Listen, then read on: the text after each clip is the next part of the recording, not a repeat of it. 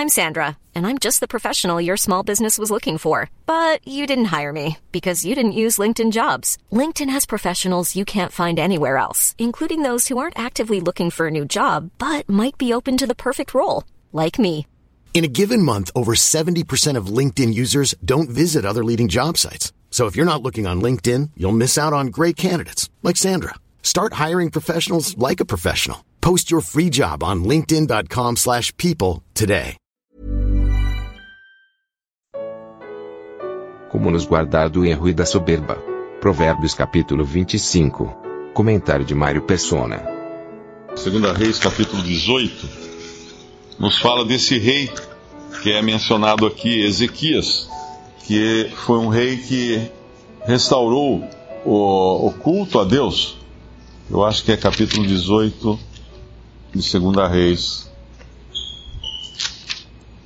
É, versículo versículo 3: E fez o que era reto aos olhos do Senhor, conforme tudo o que fizera Davi seu pai.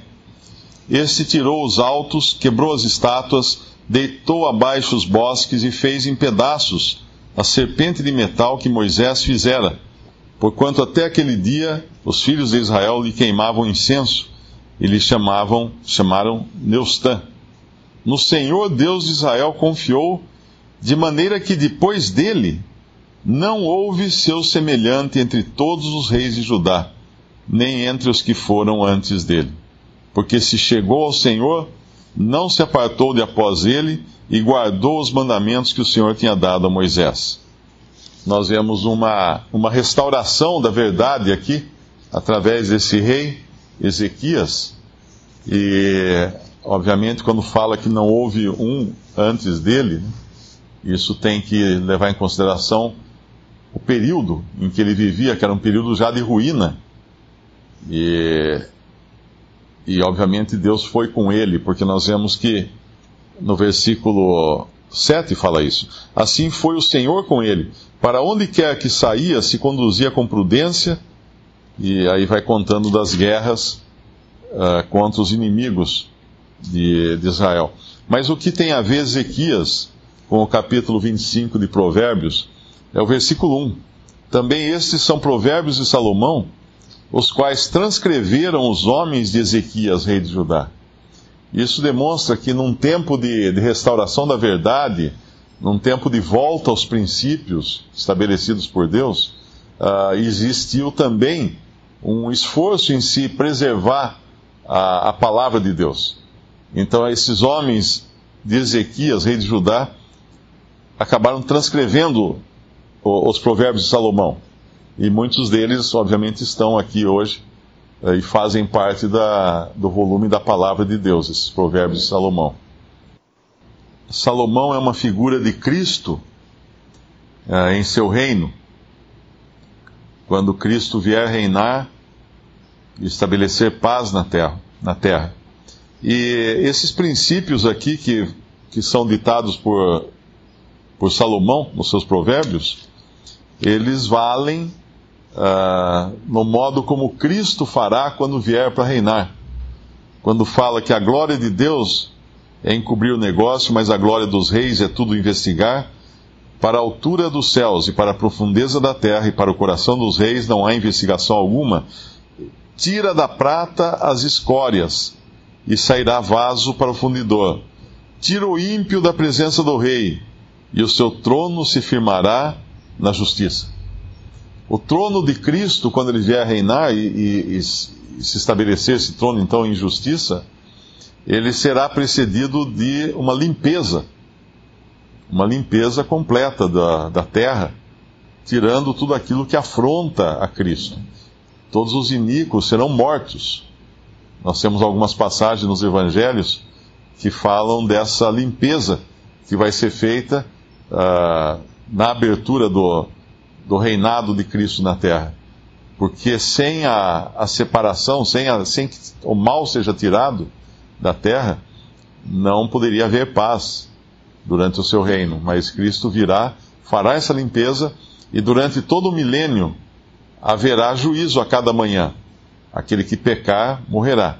Obviamente, isso é o reino de Cristo na terra, habitado por pessoas de carne e ossos, não ressuscitadas, pessoas uh, no seu estado natural e não novas criaturas em Cristo, mas aquelas pessoas que restaram da grande tribulação, sejam elas os judeus convertidos ou os gentios que acolheram esses judeus e são chamados de ovelhas em Mateus 25, enquanto os judeus são os pequeninos irmãos do Senhor e os bodes são aqueles que rejeitam, que não acolheram os pequeninos irmãos do Senhor.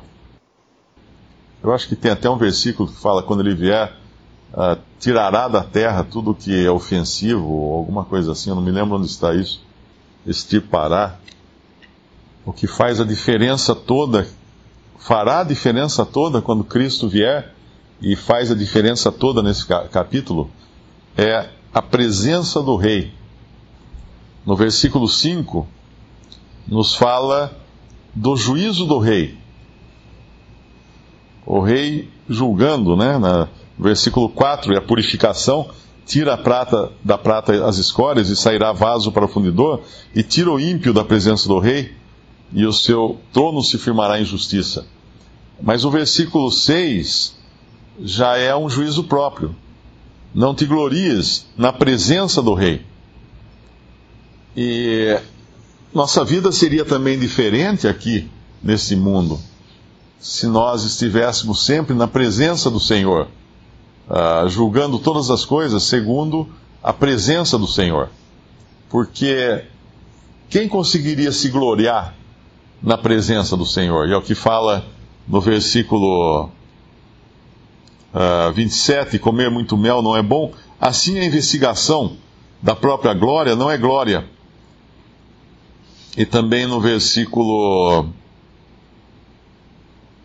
14, como nuvens e ventos que não trazem chuva, assim é o homem que se gaba falsamente de dádivas.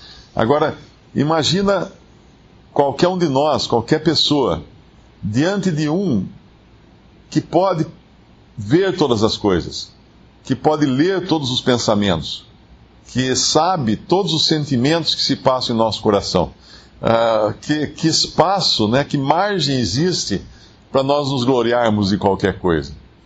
Quem ousaria na presença de Cristo falar qualquer coisa, falar, ah, eu fiz, eu sou, eu aconteço, ou qualquer coisa assim? Jamais.